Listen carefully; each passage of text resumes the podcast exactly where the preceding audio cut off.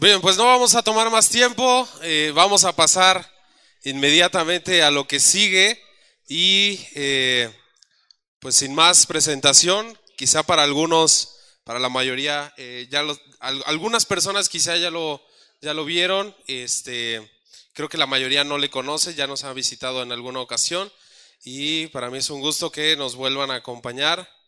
la familia de Transformación y Vida, insisto, en San Juan del Río. Así que sin más, den un aplauso por favor a Dios por la vida de David. Pásale, mi estimado David.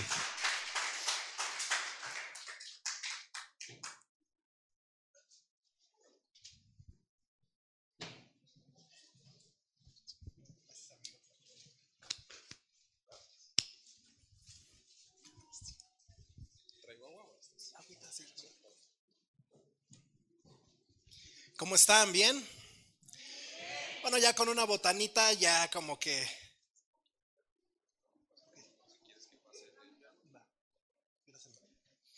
Sí, ya con, un tentempié, ¿verdad? Ya aguantamos un, un poquito más. La verdad es que es un gusto para mí, para mi familia, para mi papá, que es mi pastor, poder estar este lugar, en este lugar con ustedes. De verdad que, bueno, ya los conocemos por algunos años. Eh, hace ya algunos años eh, tuve la oportunidad de estar con ustedes y bueno, también coincidir con el pastor Jacobo, con Mónica y su familia.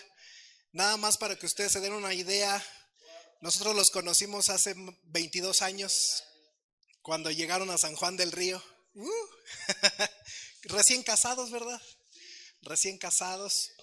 Poquito antes, es cierto. Así que es hermoso poder coincidir en esta tarde con buenos amigos. Y bueno, vamos a tomar este tiempo, vamos a estudiar un poquito la palabra. De verdad que es eh, un privilegio poder eh, compartir lo que Dios eh, nos ha enseñado y nos ha dado a cada uno de nosotros. Y yo escuchaba a Alex hace rato y desde ayer también lo escuché mencionar esto. Y hace muchos años, algunos años atrás, un pastor amigo nuestro del Salvador, nos dijo una frase que marcó mucho nuestra, nuestro corazón. Y él nos dijo, nunca se preocupen por las sillas vacías, ocúpense por las sillas ocupadas. Alex, ¿sí me oíste Alex? No se preocupen por las sillas vacías, ocúpense por las sillas ocupadas. Porque en estas sillas ocupadas hay ya una generación que hay que entrenar, que hay que capacitar, que hay que impulsar, que hay que empujar. Y cuando menos se den cuenta las sillas vacías, un día van a estar llenas. Pero nunca, nunca será nuestra prioridad ni nuestro corazón. Es mejor sembrar en estos corazones que ya están aquí en casa hoy en día. Amén, iglesia. Bueno, yo quiero continuar un poquito y creo que vamos a ir muy de la mano con lo que la pastora Mónica compartió esta tarde. Espero ser breve y que puedas tener toda tu atención en esto que yo quiero compartirte en esta hora. Y definitivamente Dios es un Dios de generaciones, eso tenemos que entenderlo en nuestro corazón. Dios es un Dios de generaciones. Mira, cuando Dios escoge a un hombre, no solo lo escoge a él, sino que Dios escoge a ese hombre y a sus próximas generaciones, de tal manera que pueda crecer y que pueda avanzar y que pueda extenderse la obra que Dios ha comenzado en una persona. La obra de Dios, los planes de Dios son tan grandes, son tan inmensos que no los puede contener una sola persona. No los puede llevar a cabo una sola persona en, nuestra corta vida. Los planes de Dios son eternos, los planes de Dios son grandes. Por lo tanto, tiene que haber una siguiente generación que pueda continuar con lo que Dios ha enseñado a nuestras vidas. Y yo creo que ese es el anhelo de cada uno de nosotros. Poder mirar la obra de Dios no solo en nuestras vidas, sino en la vida de nuestros hijos y en nuestros nietos también. Que la palabra de Dios pueda trascender de generación en generación y poder mirar esta casa que va creciendo, que se va extendiendo y que va impactando a la sociedad. Pero déjame decirte una cosa en esta tarde, iglesia. Una generación no se forma de la noche a la mañana. Una generación no se forma de manera milagrosa. Una generación que es trascendente, es una generación que se tiene que construir poco a poco. Es una generación que se edifica, se tiene que edificar un fundamento sobre ella de tal manera que pueda seguir impactando vidas. Una generación no nace de la noche a la mañana. Una generación no brota de un día para otro. Una generación se construye. Y creo que ese es el gran problema del ser humano. Escúchame esto. El ser humano en términos generales, su gran problema es que suponemos, digámoslo entre comillas, suponemos, damos por hecho, pensamos, soñamos. Pero déjame decirte que con pensamientos, con sueños o buenos deseos, nunca vamos a lograr nada en esta vida. Y ese es el gran problema del ser humano, que quiere lograr tantas cosas en la vida solo con el anhelo de un día tenerlo solo con suponer que un día cuando se pueda, lo va a lograr.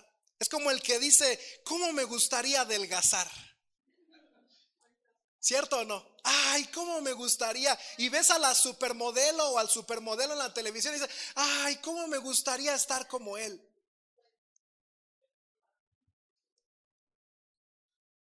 ¿Qué necesitamos hacer?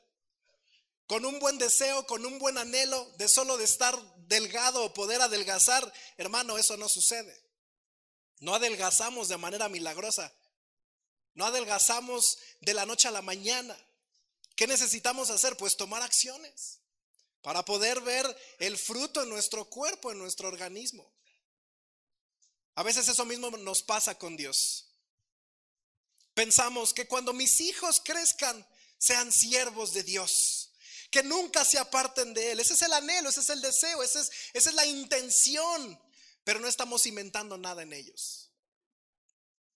Los estamos dejando totalmente expuestos al mundo. Y suponemos y pensamos y soñamos con que un día ellos sirvan al Señor, pero no estamos sembrando, ni estamos edificando, ni estamos construyendo esa siguiente generación. O a veces tenemos el anhelo, el deseo y decimos, Señor, que esta iglesia crezca. ¿Cuántos quieren que esta iglesia crezca? Que fructifique, que impacte a nuestro alrededor, pero que lo haga el pastor. Que lo haga Alex. Que lo haga el hijo del pastor, la familia. Ellos son los del llamado. No, hermano, déjame decirte que todos hemos sido llamados por nuestro Dios, no solamente para salvación, sino también para que su reino trascienda en nuestra sociedad, en nuestras familias, en nuestra generación y en nuestras futuras generaciones. Todos y cada uno de nosotros hemos sido llamados para trascender.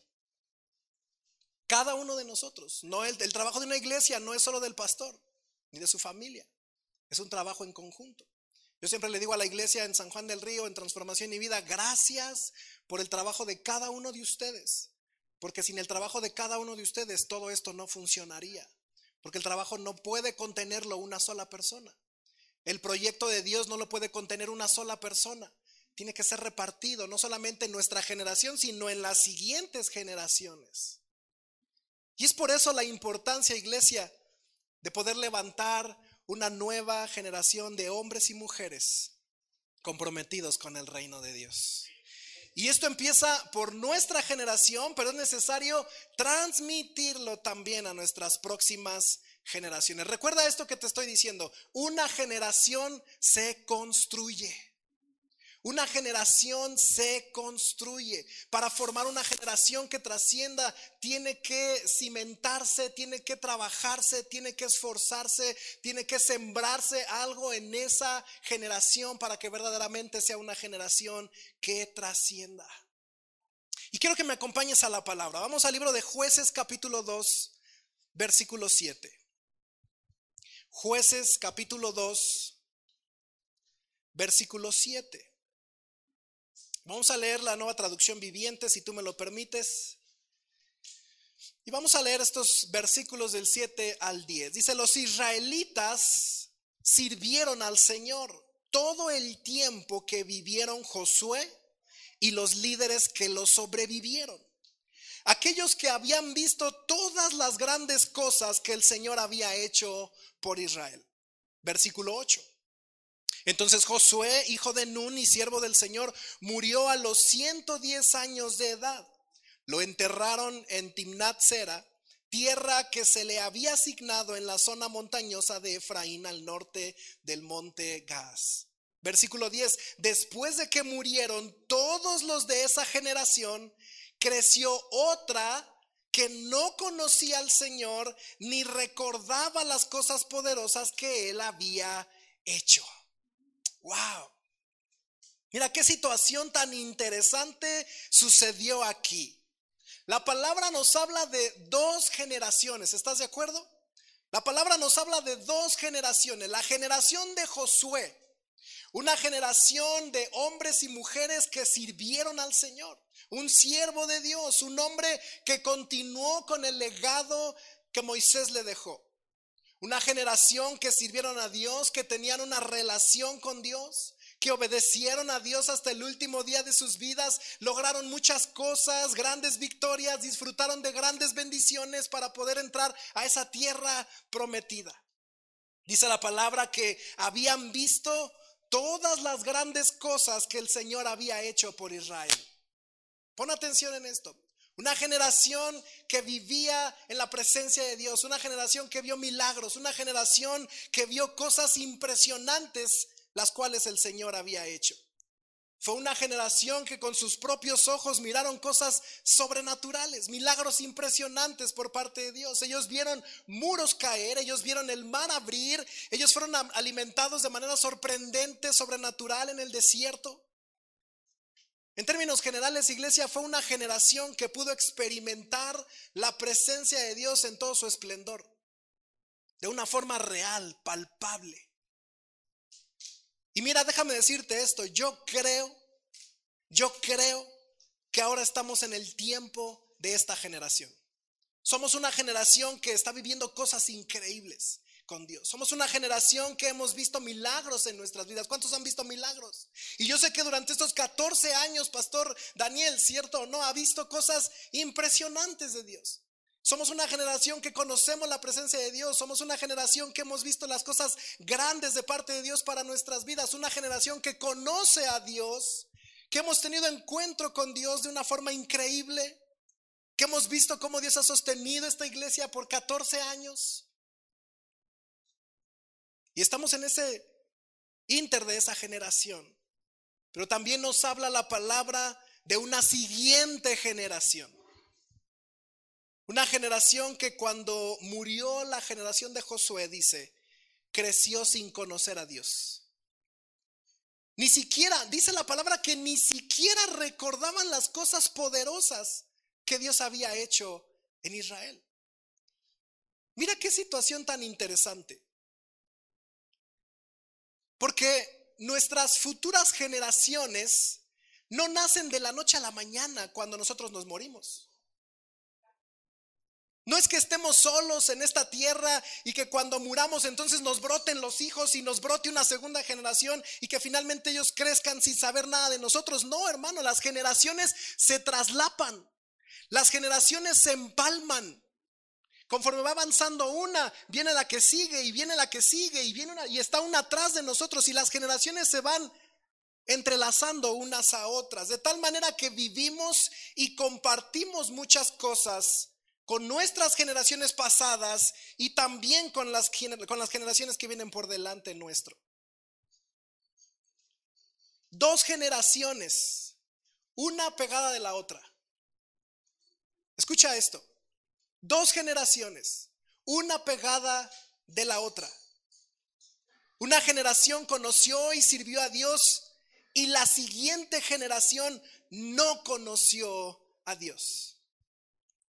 No dice que pasaron generaciones, fue de una generación a otra. Muere una generación que sirvieron a Dios, que conocieron a Dios, e inmediatamente la siguiente generación, dice la palabra, ni siquiera conocían a Dios. La pregunta es, ¿qué sucedió? ¿Quién se equivocó? ¿Quién tuvo la culpa o la responsabilidad de? ¿Cómo fue que, cómo fue que llegaron a ese punto de perderse de tal manera que ni siquiera reconocían a Dios? Y definitivamente creo que gran parte de la responsabilidad fue la generación de Josué. ¿Por qué? Porque fue una generación que, a pesar de haber experimentado a Dios de una forma tan sobrenatural, ellos dejaron, escucha esto, ellos dejaron de transmitir todo eso a su siguiente generación, a sus hijos. Ellos dejaron de transmitir. Me llamaba la atención lo que Mónica decía hace unos minutos. Por enseñar a otros. Por enseñar a otros. Por dedicar su tiempo a otros. Su generación, sus hijos dejaron de escuchar. Esta generación dejó de transmitir ese llamado, ese mensaje, eso que Dios había sembrado en ellos como generación, de tal manera que sus hijos entonces crecieron sin conocer a Dios. Yo no sé si esto no te suena un poco familiar. ¿Cuántas veces no hemos visto a padres súper involucrados en la obra de Dios, pastores sirviendo a Dios, amando a Dios, viviendo para Dios, pero al mismo tiempo miras a sus hijos tan lejos de Dios, tan vacíos de Dios, tan distantes de Dios? Hay un abismo entre lo que está sucediendo con papá y mamá y lo que está sucediendo con los hijos. Hay un abismo. Y Dios no solo quiere que tú tengas una vida entregada a Él, sino que todo eso que tú estás viviendo, todo eso que tú estás experimentando, también puedas transmitirlo a tus siguientes generaciones, a tus hijos, a tus nietos. Aquellos hombres y mujeres, aquellas personas que están a tu alrededor. Mira, hace poco el pastor Enrique, mi pastor, compartía esto en la iglesia y y esto es cierto, tú y yo tenemos la oportunidad de impactar al menos a nuestras próximas dos generaciones, algunos hasta tres generaciones. A tus hijos, a tus nietos y algunos alcanzan hasta los bisnietos. Tú y yo tenemos la oportunidad, escucha esto, tú y yo tenemos la oportunidad de poder impactar al menos a nuestras próximas dos o tres generaciones. Qué responsabilidad es esto. Pero también qué privilegio poder sembrar en una siguiente generación el llamado que Dios ha puesto en nuestras vidas. Dice por ahí una frase que puede ser el mejor líder en tu generación, pero si al morir no dejaste un legado, si al morir no hay alguien que continúe con lo que tú estabas haciendo, fracasaste como líder. Si cuando tú mueres se tiene que acabar y se acaba todo lo que tú hiciste, no fuiste un buen líder. Porque un buen líder deja un legado. Un buen líder deja cimientos. Un buen líder transmite de tal manera que la siguiente generación puede continuar con esa obra. Y eso fue lo que sucedió con el pueblo de Israel. Una generación muy poderosa en Dios, pero fue una generación que dejó de transmitir el mensaje. Dejó de hablar. Dejó de mostrar las grandezas de Dios a sus hijos. Mira, iglesia, Queremos que Dios haga cosas grandes y maravillosas en esta iglesia, en esta casa, pero un día esta generación ya no va a estar. La pregunta es la siguiente, ¿estamos preparando a una siguiente generación para continuar con el llamado de Dios? Mira, yo una vez les hacía esta reflexión a los jóvenes en la iglesia y yo les decía, imagínense muchachos, jóvenes, adolescentes, imagínense que un domingo llegamos a la iglesia y resulta que todos los hermanos, incluidos el pastor y tus papás y tu mamá y todos los viejitos de la iglesia, un día ya no están. Que llegamos al domingo y resulta que ya no hay nadie de esta generación. Y solo queda jóvenes, adolescentes y niños. ¿Qué sucedería ese domingo en la iglesia? ¿Qué piensan? ¿Qué sucedería ese domingo en la iglesia si ya no existiéramos nadie de los que estamos aquí y solo quedaran los jóvenes, adolescentes y niños? A lo mejor más de uno diría, ¡Uh! ¡Vámonos! A lo mejor uno diría, ¡Ah, por fin me libré de esto! ¡Vámonos! Cierren aquí, se acaba todo y vámonos. O ¿O habrá uno que diga, no, no, no, no, no? Tenemos que continuar. Tenemos que seguir. Así tengas 12, 13, 14, 20 años, no lo sé. El punto no es lo que estamos haciendo hoy día, sino lo que estamos sembrando en nuestras siguientes generaciones. Y quiero aterrizar con lo siguiente. Vemos que el gran problema generacional es que en algún momento el mensaje se dejó de transmitir. Ese es el gran problema, que nuestras generaciones se pierden, porque el mensaje se deja de transmitir. Es como la receta de la abuelita. ¿Cuántos, a lo mejor alguno diga, yo todavía me sé la receta o ya me enseñaron la receta de, tal platillo de mi tatarabuelita o del bisabuelo. Alguien toda, ya se sabe la receta de la bisabuela, del tatarabuelo, de los tamales, del mole, del, no sé, de lo que te hayan enseñado. De esas, esas recetas que se van de generación en generación, ¿no? Esas recetas que, que se van traspasando de la mamá la hija y la hija la hija y la hija la hija o al hijo. Y es una receta que nunca se olvida. ¿Por qué? Porque constantemente se transmitió. Constantemente se enseñó.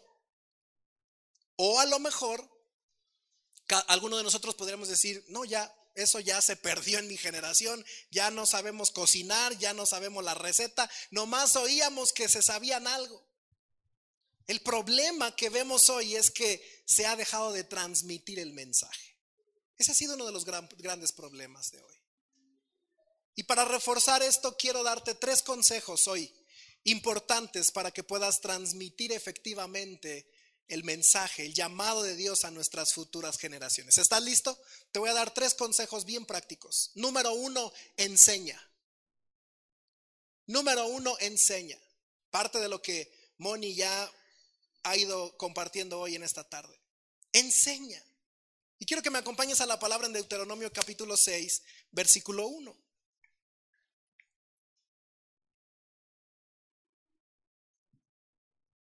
Deuteronomio capítulo 6, versículo del 1 al 9, nueva traducción viviente. Dice la palabra, esos son los mandatos, los decretos y las ordenanzas que el Señor tu Dios me encargó para que te enseñara. Obedécelos cuando llegues a la tierra donde estás a punto de entrar y que vas a poseer tú, tus hijos y tus nietos. Mira cómo Dios es un Dios de generaciones. Tú, tus hijos y tus nietos teman al Señor su Dios durante toda la vida. Si obedeces todos los decretos y los mandatos del Señor, disfrutarás de una larga vida. Escucha con atención, pueblo de Israel, y asegúrate de obedecer. Entonces todo te saldrá bien y tendrás muchos hijos en la tierra donde fluye la leche y la miel, tal como el Señor, Dios de sus antepasados, te lo prometió. Versículo 4, escucha Israel, el Señor es nuestro Dios, solamente el Señor. Ama al Señor tu Dios con todo tu corazón, con toda tu alma y con todas tus fuerzas. Debes comprometerte con todo tu ser a cumplir cada uno de estos mandatos que hoy te entrego.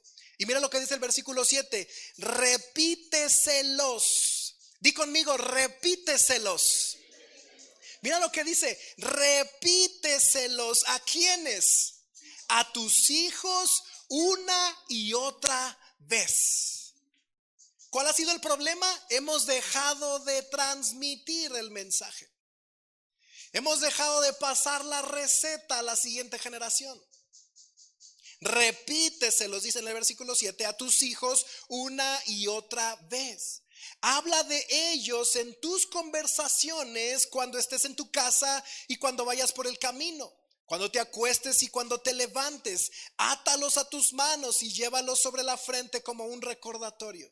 Escríbelos en los marcos de la entrada de tu casa y sobre las puertas de la ciudad. Me gustó lo que Mónica hoy decía. Váyanse al café. Váyanse a, jugar un rato. Estén juntos. Tomen tiempo. ¿Por qué? Porque es ahí donde en todo tiempo, dice la palabra, repites una y otra vez, hablas de ello en tus conversaciones, cuando estás comiendo, cuando estás cenando, cuando estás desayunando, cuando van en el carro, cuando salen de compras, cuando estás en tu casa, cuando vas por el camino, cuando te acuestas y cuando te levantas. Átalos a tus manos y llévalos sobre la frente como un recordatorio. Escríbelos en los marcos de, de la entrada de tu casa y sobre las puertas de la ciudad repíteselos a tus hijos una y otra vez. Enseña, enseña. Quizá es uno de los pasajes más conocidos por cada uno de nosotros como cristianos, pero también es uno de los menos practicados. Como te decía al principio, somos una generación que supone, somos una generación que da por hecho que cree que por sí solo se van a dar las cosas.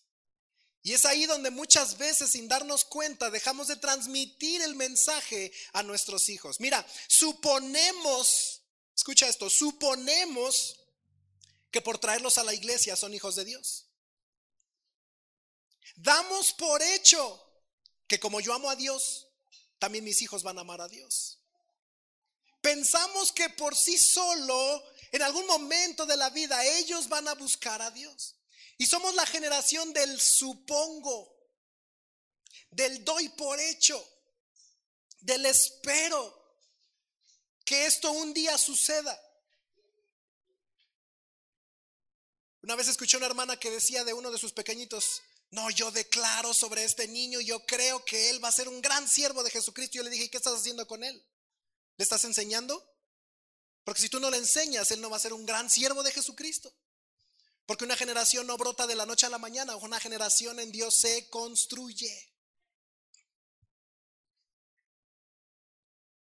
Tú no sabes la cantidad de veces que hemos visto a niños pequeños en las iglesias, con sus papás, adorando a Dios, buscando a Dios, pero mira, ya nos da miedo verlos crecer y saber que se van a la preparatoria o que se van a la universidad. Porque tal pareciera que llega ese momento y de la noche a la mañana los perdemos. ¿Qué pasó con Ricardito que siempre estaba aquí? Era el, el que se ponía aquí a danzar y a brincar con su mamá. ¿Qué pasó? No sé. Entró a la universidad y lo perdimos. Pero es que no es que los perdamos de un día a otro. No es que los perdamos por, el ir por ir a una escuela o por ir a la preparatoria o por ir a la universidad. El problema es que dimos por hecho algo que nunca nos detuvimos a corroborar que eso estuviera sucediendo. Dimos por hecho algo que en la realidad no existía. Tal vez tu hijo venía por todo, menos por buscar a Dios. Y cuando tuvo la oportunidad, dio la media vuelta y se fue.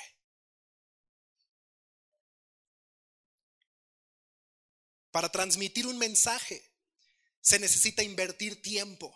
Escucha esto, para transmitir un mensaje se necesita invertir tiempo, esfuerzo, horas en la vida de tus hijos y de los que te rodean. Por eso la palabra de Dios dice, repíteselos a tus hijos una y otra vez. ¿Cómo vamos a hacer eso si nunca estamos con ellos? ¿Cómo vas a repetirle a tus hijos una y otra vez del amor de Dios, de conocer a Dios, de las grandezas de Dios, si pasas un par de horas al día con ellos? Dice la palabra, repíteselos a tus hijos una y otra vez. Habla de ellos en tus conversaciones, cuando estés en tu casa, cuando vayas por el camino, cuando te acuestes, cuando te levantes. Eso habla de invertir tiempo. Tú quieres tener una generación que trascienda, tú quieres impactar a tu próxima generación o aún a las personas que están a tu alrededor, entonces tienes que invertir tiempo.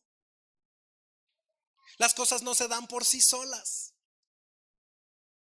La cosecha no vendrá si no tomas el tiempo de regar esa semilla.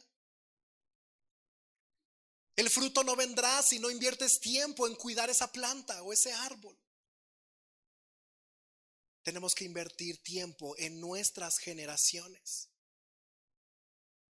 El primero de ellos es entonces, enseña.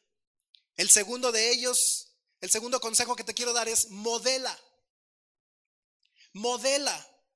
Dice la palabra en Deuteronomio capítulo 6, solo ahí mismo, primeros, los primeros tres versículos. Dice, estos son los mandatos, los decretos y las ordenanzas que el Señor tu Dios me encargó que te enseñara. Obedécelos, dice. Cuando llegues a la tierra donde estás a punto de entrar y que vas a poseer, tú, tus hijos y tus nietos teman al Señor su Dios durante toda la vida. Si obedeces todos los decretos y los mandatos del Señor, disfrutarás de una larga vida. Escucha con atención, pueblo de Israel, y asegúrate de obedecer. La instrucción era, tú obedécelos. El primero que tiene que obedecer la palabra de Dios somos nosotros como generación. El primero que tiene que vivir lo que estamos predicando somos nosotros como generación. Primero tú obedécelos, primero tú consagra tu vida, primero tú entrégate a Dios, primero tú obedece a Dios y después tus hijos y los hijos de tus hijos. Modela. Yo no puedo pedir que haga mi siguiente generación lo que no me vieron a mí hacer. Yo no puedo demandar algo de mi siguiente generación que no me están viendo a mí hacer primero. Mira, la mejor forma de transmitir un mensaje no son con palabras, es con el ejemplo. ¿Estás de acuerdo conmigo? La mejor forma de transmitir un mensaje no son con palabras, es con el ejemplo. Yo no puedo pretender que mis hijos sirvan a Dios si no me ven a mí primero servir a Dios. Yo no puedo pretender que mis hijos adoren a Dios si ellos no me ven a mí adorar a Dios. Yo no puedo pretender que mis hijos vivan entregados a Dios si ellos no me ven a mí entregado a Dios. La mejor forma de transmitir un mensaje, iglesia, no son con palabras, son con acciones. Son con acciones de una manera visible, modelando, dando ejemplo a mi siguiente generación.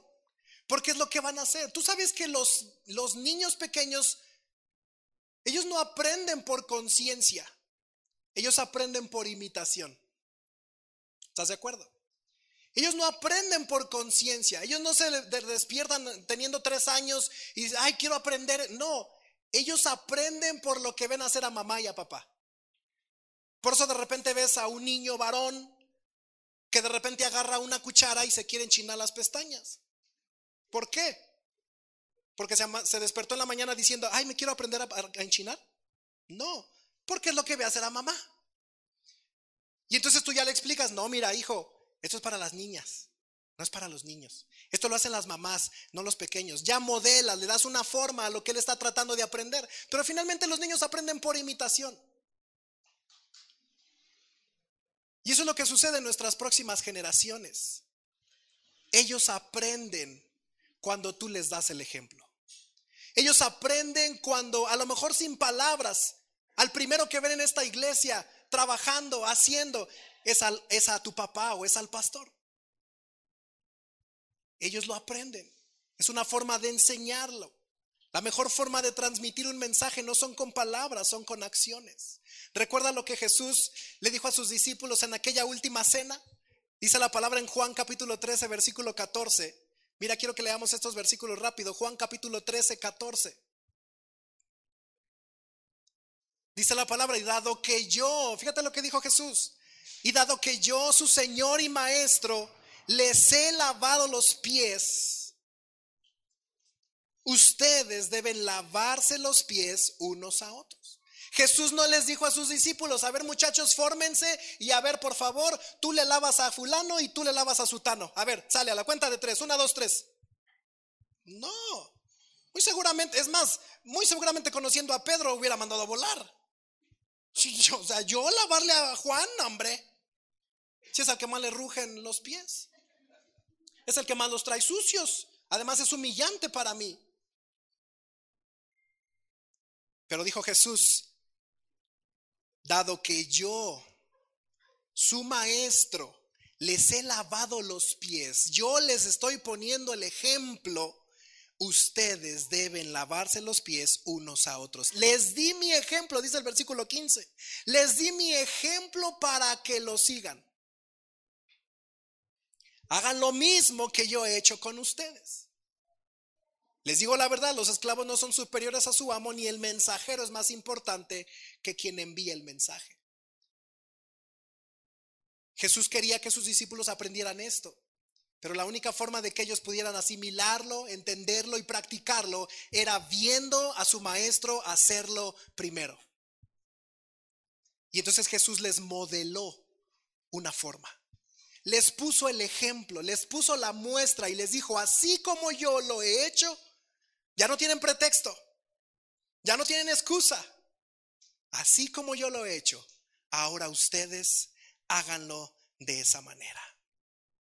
Cuando los hijos ven a sus padres servir a Dios, amar a Dios, vivir para Dios, será un fundamento tan fuerte para ellos que conforme van creciendo ellos indudablemente van a querer experimentar eso mismo en sus vidas. Recuerdo dos ejemplos que rápido quiero decirte. Uno me lo recordaste tú, Moni, hablando de eh, Johnny Ramírez.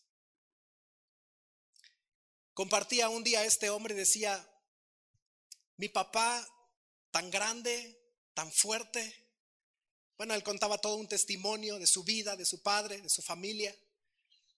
Pero él decía, ah, si algo impactó mi vida siendo un niño, era mirar un día bajar de mi cuarto, bajar las escaleras para tomar un poco de agua y mirar a mi papá en la madrugada, sentado en su silla, llorando y llorando y llorando. Un hombre grande, rudo, fuerte, ex luchador de lucha libre americana, ya te imaginas esos gringos enormes que parecen roperos. Enorme, fuerte este hombre, llorando como un niño. Y dice Johnny Ramírez, a eso a mí me impactó como no tienes idea. Y cuando yo llegué con él, lo único que hizo fue abrazarme y me decía, hijo, lo amo. Lo amo, llorando, lo amo, lo amo. Estaba profundamente metido en la presencia de Dios. Y eso impactó la vida de este hijo. De tal manera que cuando él creció, él dijo, yo quiero experimentar esa misma presencia que un día yo vi a mi papá llorar en la madrugada por estar con el Señor. Y el segundo ejemplo que me, recordaba yo en estos días es que eh, cuando yo era más pequeño, justamente estábamos en Peniel y mi papá se encargaba de muchos eventos y de todos los eventos masivos que había, cenas, desayunos, todo lo que tenía que ver. Y siempre una locura, sirviendo, sirviendo, corriendo de un día para otro, de un lugar para otro, cuando de repente en un momento que lo veo sentado así como ahorita ahí, y yo iba caminando y le digo, casi casi como en las caricaturas, ¡ah! me frené. Le digo, ¿qué haces sentado? No, no, pues es que ya acabé todo lo que tenía que hacer. A mí se me hizo tan raro ver a mi papá sentado en una silla, porque no paraba. Y subía de un lado a otro y servía y corría y, y, sacábamos el evento. Y se me hizo tan raro a mí ver a mi papá sentado por unos minutos en una silla son ejemplos que modelan a nuestras siguientes generaciones. Y cuando mi papá me decía, o nos decía como hijos, órale, a servir, tienen responsabilidades, tienen, tienen compromisos, vayan a la iglesia, estén. Yo decía, sí, sí, porque él primero nos ponía el ejemplo. Nunca va a ser lo mismo enseñar a alguien con palabras que con el ejemplo. Nunca. Y en la iglesia sucede lo mismo. Hay pastores que solo mandan y está bien, pero no causan el mismo impacto una orden que ver con mis propios ojos a mi pastor, a mi líder, a mi papá espiritual, trabajando, sudando, ensuciándose, haciendo el trabajo en la obra. Nunca va a causar el mismo impacto. El ejemplo que las palabras. Nunca. Y es ahí donde transmitimos el llamado de nuestro Dios a nuestras próximas generaciones a través del ejemplo, a través del modelaje, a través de que ellos puedan mirar en nosotros lo que nosotros estamos experimentando con Dios. Tercer punto. El primero es enseñar, el segundo es modelar y el tercero es comisionar. Comisiona. Mira lo que dice Mateo capítulo 10, versículo 1 al 8. Mateo capítulo 10, versículos del 1 al 8. Fíjate lo que sucede aquí. Jesús reunió, dice, a sus doce discípulos y les dio autoridad para expulsar espíritus malignos y para sanar toda clase de enfermedades y dolencias. ¿A quiénes? A sus discípulos, a su, a su siguiente generación, a, a la generación que iba a dejar el legado de lo que Jesús hizo en esta tierra. Él pasó tiempo con ellos, Él les enseñó, Él los modeló, Él les puso el ejemplo y también los comisionó les dio autoridad y les dijo, ahora vayan ustedes y expulsen espíritus malignos, sanen toda clase de enfermedades y dolencias. En el versículo 5 dice, Jesús envió a los doce apóstoles con las siguientes instrucciones. No vayan a los gentiles ni a los samaritanos, sino al pueblo de Israel, las ovejas perdidas de Dios. Versículo 7, vayan y anúncienles que el reino del cielo está cerca sanen a los enfermos, resuciten a los muertos, curen a los que tienen lepra y expulsen a los demonios, den tan gratuitamente como han recibido. Y esto es parte de entrenar a tiempo a nuestras siguientes generaciones. Y creo, creo que eso es algo de lo que mucho nos cuesta trabajo, aceptar, creer o delegar o comisionar o soltar. Porque muchas veces pensamos que la siguiente generación está muy inmadura. Pensamos que la siguiente generación está muy joven. Pensamos que la siguiente generación mm, como que no sabe hacer bien las cosas o no las haría tan bien como yo lo sé hacer. Pero el problema de esta mentalidad es que nunca desarrollas las habilidades y las capacidades de los demás. Jesús entrenó a sus discípulos, escucha esto. Jesús entrenó a sus discípulos, los capacitó, pasó años, pasó tiempo, pasó días con ellos, capacitándolos, entrenándolos, enseñándoles, pero también les dio autoridad y los aventó al ruedo. Y en varias, ocasiones, tú lo sabes, en la Biblia llegaban los discípulos frustrados. Es más, llegaba la gente casi casi de la manita, ahí está Jesús, mira, tu discípulo nomás no pudo. Ya me imagino a los discípulos cómo venían. Pues hice todo lo que nos dijiste Jesús. Hicimos todo. Lo mismo que tú haces, las mismas palabras, lo, así como tú nos lo has enseñado, así como tú nos has dado el ejemplo, así lo hicimos y no sé, no, no pasó, no funcionó. A lo mejor sus discípulos en muchas ocasiones llegaron frustrados porque no pudieron sanar a alguien o a liberar a alguien. Pero estaban en un proceso de aprendizaje. Y Jesús los tomaba una vez más y les decían, ah, no, no, no, no, es que mira, para esto necesitas esto y esto y esto. Para lograr esto necesitas esto. Y los seguía entrenando y los seguía capacitando. Pero no les dijo, bueno, ya muchachos, ya no vayan, ¿eh? porque como que no están dando muchos resultados. No, les dijo, entiendan, aprendan, llénense, llénense de fe, tienen la autoridad, los impulsaba, los levantaba y otra vez los mandaba. Y muy seguramente en más de una ocasión volvían a regresar frustrados. Porque no les salió.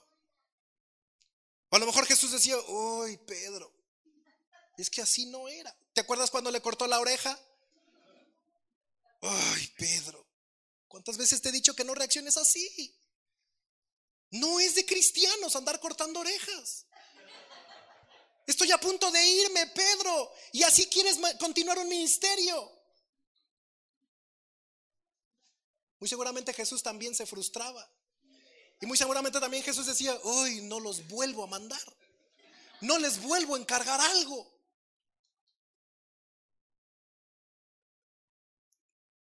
Pero Jesús los comisionó, los impulsó con errores, con tropiezos, tomando malas decisiones, pero ahí estaba Jesús para mentorearlos y ayudarles.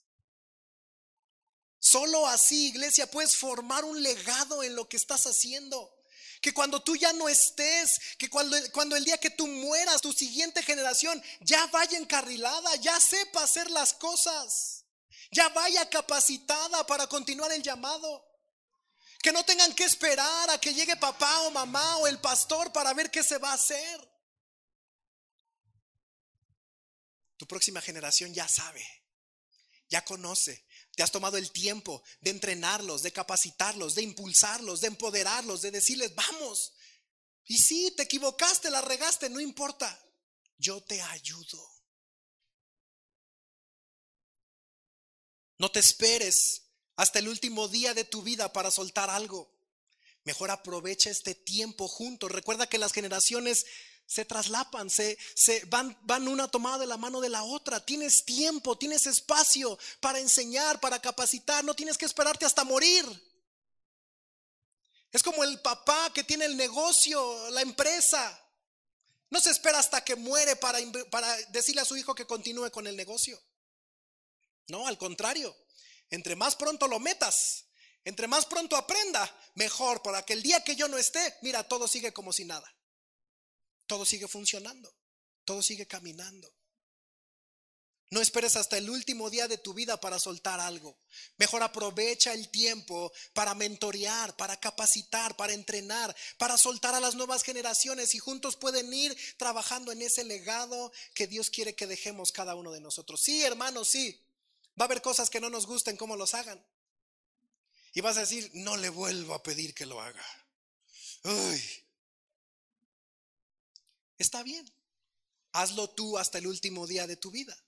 Pero cuando tú mueras, nadie sabrá hacer lo que se tenía que hacer. Es mejor que le digas, mira, así no se toca, es de esta manera. Vuélvelo a intentar. Vuélvelo a hacer. El próximo domingo vuelves a dirigir. Aunque no te gustó como lo hizo. Aunque no lo hizo bien. Aunque se equivocó mil veces. Pero hay dos opciones. Cuartarles el camino y decir, no, no sirve para eso. O tomarlo de la mano, enseñarle, modelarle y impulsarlo a que lo haga, comisionarlo a que lo haga tres aspectos importantes para que podamos transmitir y seguir transmitiendo ese, ese llamado, ese mensaje. Enseña, modela y comisiona. ¿Se los aprendieron? Enseña, modela y comisiona. Y de esa manera, mira, somos más efectivos en transmitir el llamado de Dios a nuestras próximas generaciones. Quiero terminar con esto, ponte de pie. Ayúdenme, chicos, porfa. Ustedes son los buenos.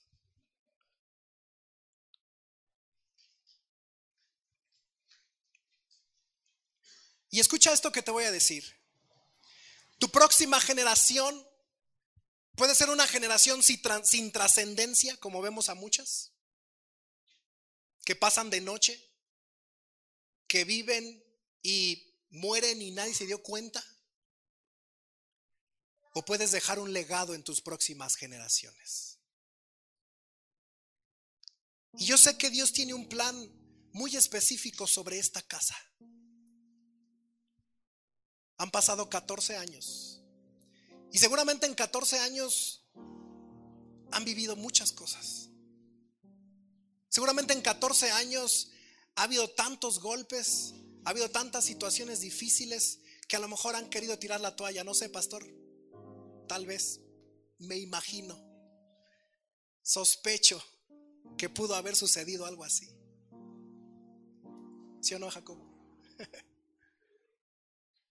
Pero si Dios los ha sostenido ya por 14 años, es porque hay un plan y hay un propósito para este lugar. Es porque hay algo de parte de Dios. Es porque Él tiene sus ojos puestos en cada uno de ustedes como generación. No para llenar un lugar, sino para impactar a los que están allá afuera. De eso se trata. De eso se trata. Que como iglesia podamos impactar nuestra sociedad. Que como iglesia podamos impactar otras generaciones. Que como iglesia podamos anunciar las buenas nuevas de salvación. Que como iglesia podamos anunciar a los que están allá afuera, hey, hay alguien que puede cambiar tu destino. Y si han permanecido por 14 años es porque sus ojos, los ojos de Dios, siguen puestos en este lugar. Lo creemos de esa manera. Lo creemos sobre la vida del pastor Daniel y su familia. Lo creemos sobre la vida de Alex y su familia. Pero no nada más de ellos como familia pastoral, sino de cada uno de nosotros y de los que forman parte de esta iglesia, porque la iglesia no es una familia. A veces le echamos toda la pelota a ellos. Ustedes hagan. Ustedes son los del llamado. No. Una iglesia, una generación se construye con el trabajo y el llamado de cada uno de nosotros. Yo sé que Dios tiene un plan específico sobre esta casa, sobre esta iglesia. Pero déjame decirte que los planes de Dios siempre son trascendentes, siempre son grandes. No los puede contener una sola persona o una sola familia o una sola generación. Eso tiene que continuar hasta el último día, hasta que Cristo venga. Y ahí será el fin de Centro Cristiano Peniel Querétaro. Hasta el día que Cristo venga. ¿Cuántas generaciones tengan que pasar? No lo sé. Pero los planes de Dios no se acaban en la vida de un hombre. No se acaban en la generación de una sola persona. Los planes de Dios trascienden por generaciones. Y es por eso la, importancia. Yo escuchaba el domingo pasado al pastor Daniel en la reunión diciendo, es importante levantar nuevas generaciones. Porque yo sé el corazón de un pastor que a veces se preocupa y dice, ¿qué va a pasar el día que no esté? Eso se va a acabar. Pero ahí es donde entramos todos como iglesia a construir algo juntos, a edificar algo juntos. Así que la invitación de esta tarde, iglesia, no solamente para un hombre, no solamente para una familia, sino para cada uno de nosotros que formamos parte, o ustedes que forman parte específicamente de esta casa, de esta familia, involúcrate, sé parte, crece, madura. Da fruto, sirve, predica, enseña, métele el hombro a esto. Que juntos van a poder mirar y vamos a poder mirar ese proyecto tan maravilloso que Dios tiene para este lugar. Y no solamente lo vamos a ver nosotros, sino también lo verán nuestras generaciones. Tus hijos y los hijos de tus hijos, hasta que Cristo venga. Involúcrate. No digas que el pastor Daniel y su generación, no, yo y mi, y mi generación, como dijo Josué, yo y mi casa serviremos a Jehová. Yo y mi casa serviremos a Jehová. Imagínate cómo puede trascender este lugar si cada uno de nosotros asumimos el llamado. Si cada uno de nosotros asumimos la responsabilidad, nosotros no solamente por mí, sino por los que vienen debajo de mí. Wow. Y cada uno de nosotros empezamos a operar y a funcionar y a estar y a involucrarnos de tal manera que juntos podamos mirar esas obras tan grandes, poderosas de parte de Dios para nuestras vidas. Estamos en la generación de Josué. Estamos en la generación que vio, que ha mirado, que ha conocido a Jehová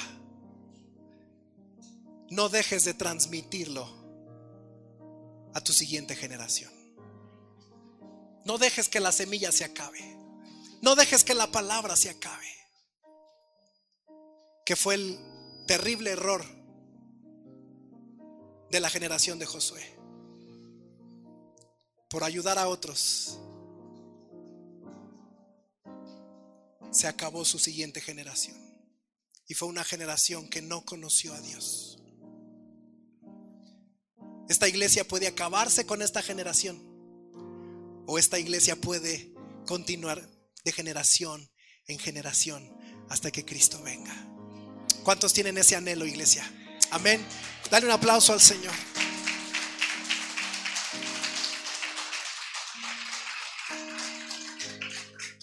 Y yo quiero invitarte que cierres tus ojos un minuto. No vamos a tomar mucho tiempo. Solo cierra tus ojos un minuto. Dile, Señor, yo quiero ser parte de esa generación que trasciende, que se involucra, que responde a tu llamado. Pero no solamente me quiero quedar con eso, Señor, sino quiero trascenderlo, quiero transmitirlo a mis siguientes generaciones, Señor.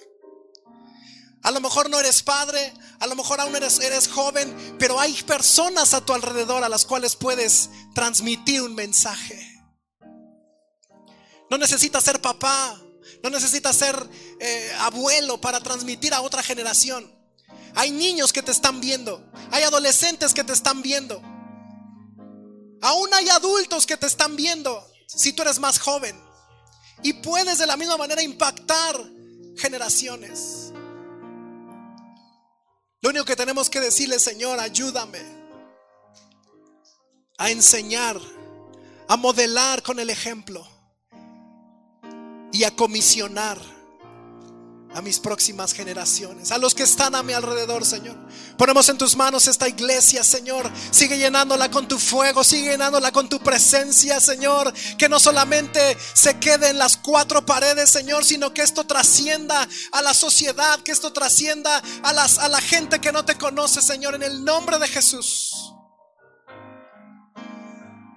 No es el número, no es el tamaño, es el poderoso Dios que está con nosotros, iglesia. Jesús solo necesitó a doce para revolucionar un mundo. Él no necesitó a millones, él no necesitó una iglesia de miles. Él necesitaba doce corazones que querían, que quisieron trascender de generación en generación. Y ese es el tiempo de esta casa, Centro Cristiano Peniel Querétaro. Una iglesia que ciertamente ha pasado por muchas circunstancias, pero que eso la ha cimentado, fortalecido y levantado para seguir hablando tu palabra, Señor, aquellos que no te conocen. Comisionamos hoy a cada uno de los que están aquí. Comisionamos hoy. No somos cristianos de bancas, de sillas, no somos cristianos de domingo. Comisionamos hoy, Señor, a cada uno de tus hijos y tus hijas. Envíanos hoy, Señor. Envíanos hoy, Señor. Vamos, levanta tus manos ahí.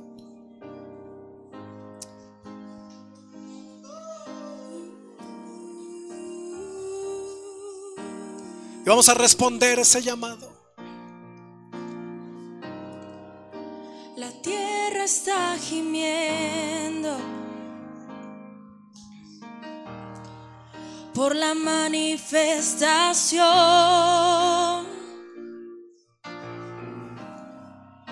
El cielo está expectante por esa generación que abraza tus diseños, que responde a tu llamado, sus oídos a tu corazón, que hizo del cielo su prioridad, entendiendo que la tierra es su responsabilidad.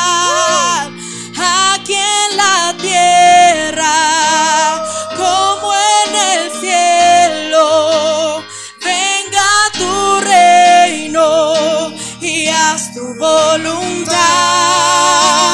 Aquí en la tierra, como en el cielo, venga tu reino y haz tu voluntad que abraza tus diseños, que responde a tu llamado, que afina sus oídos a tu corazón que hizo del cielo su prioridad, entendiendo que la tierra es su responsabilidad.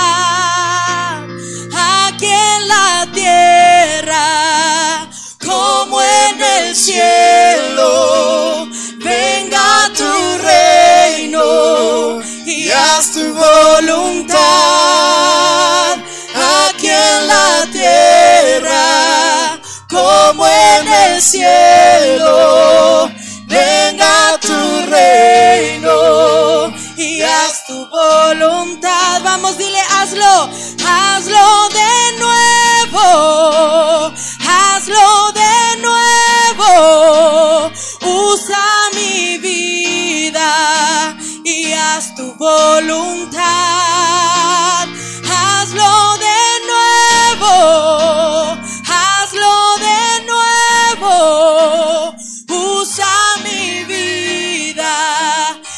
haz tu voluntad. Hazlo de nuevo, hazlo de nuevo. Usa mi vida y haz tu voluntad.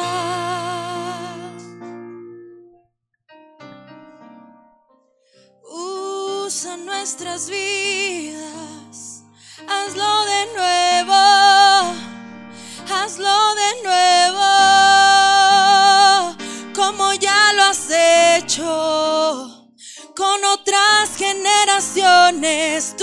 sido bueno, tú has sido fiel. Hoy te decimos sí, Sí, úsame a mí, sí. hazlo de Oh. nuevo.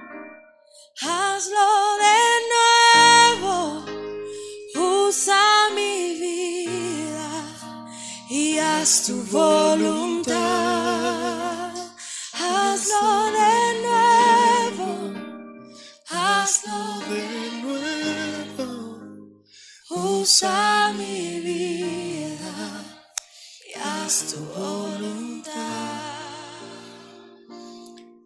Quiero hacer algo rápidamente. ¿Cuántos hemos entendido esa responsabilidad que tenemos? Como dice su palabra de ese llamado. Y yo sé que cada uno de los que estamos aquí y de los que forman parte de esta casa tienen la camiseta bien puesta, ¿cierto o no, Peniel? ¿Verdad que sí? Yo quiero que, que podamos hacer algo para terminar este, este tiempo. Yo quiero pedirle al pastor Daniel que vaya allá, ahí, ahí, ahí en medio, pastor. Ahí, ahí donde está, ahí, con su esposa, con, tu, con, con Alex, vénganse, con sus hijos, con su familia. Fer, acá está Alex. ¿Y por qué no como iglesia levantamos sus brazos como aquellos hombres que levantaron los brazos de Moisés para que no cansaran sus brazos y la bendición de Dios siguiera sobre sus vidas? Pero esto lo vamos a hacer los que realmente tengan en su corazón esa responsabilidad de decir, de decir yo quiero ser parte de esto y que estén dispuestos a levantar los brazos de este hombre, de este siervo de Dios, de su familia y decirle, pastor, estamos aquí juntos. Juntos, no está solo, no es no es usted y su generación. Somos nosotros y nuestras generaciones que vamos a levantar este lugar en el nombre del Señor Jesús. Y juntos vamos a trabajar y juntos vamos a esforzarnos y juntos vamos a tomar la responsabilidad de esta casa hasta mirar la obra de Dios en este lugar. Si tú tienes ese llamado, esa responsabilidad, acércate ahí. Hagan un, si se puede, acérquense, levanten ahí, levanten sus brazos, acérquense al pastor y empiezan a orar por él, empiezan a orar por él, empiezan a levantarlo, empiezan a bendecirlo, empiezan a, declarar palabras de bendición sobre su vida, sobre su familia. Seguramente en muchas ocasiones se ha cansado, seguramente en muchas ocasiones ha sentido debilidad, seguramente en muchas ocasiones ha querido tirar la toalla, seguramente ha llorado muchas noches. Y hay una iglesia alrededor que le mete el brazo que levanta sus brazos, que levanta sus manos para ayudar. Una generación que nos comprometemos, una generación que tomamos la responsabilidad. Vamos iglesia, empieza a bendecir sus vidas. Empieza a hacer un compromiso, no con ellos, sino con Dios. No con el hombre, sino con Dios. Un compromiso. Juntos hagamos la obra. Juntos levantemos este lugar. Juntos podamos mirar las obras poderosas de Dios. Juntos, pastor, juntos. Ellos no están solos. Hay una iglesia. Hay una iglesia que tiene la misma responsabilidad, que tiene el mismo llamado. Oh, sí, Señor. Levantamos, levantamos, Señor. Por esta casa, por este lugar, por nuestras generaciones.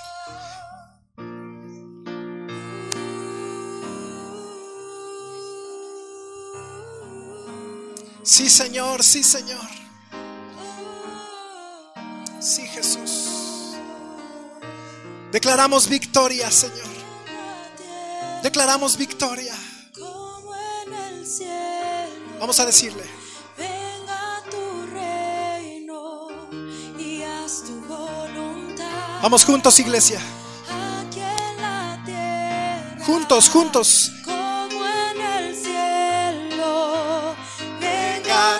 Reino, haz tu voluntad aquí en la tierra como en el cielo.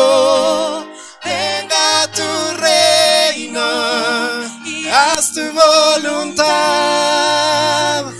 aquí en la tierra como en el cielo.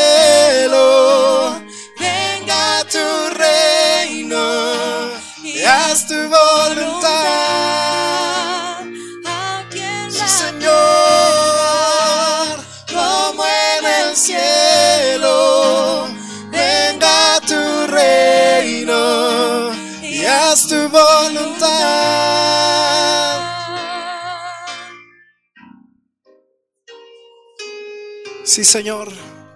Declaramos vida, bendición sobre esta casa, Señor. Sobre esta familia, sobre cada uno de los que forman parte de este lugar, Señor.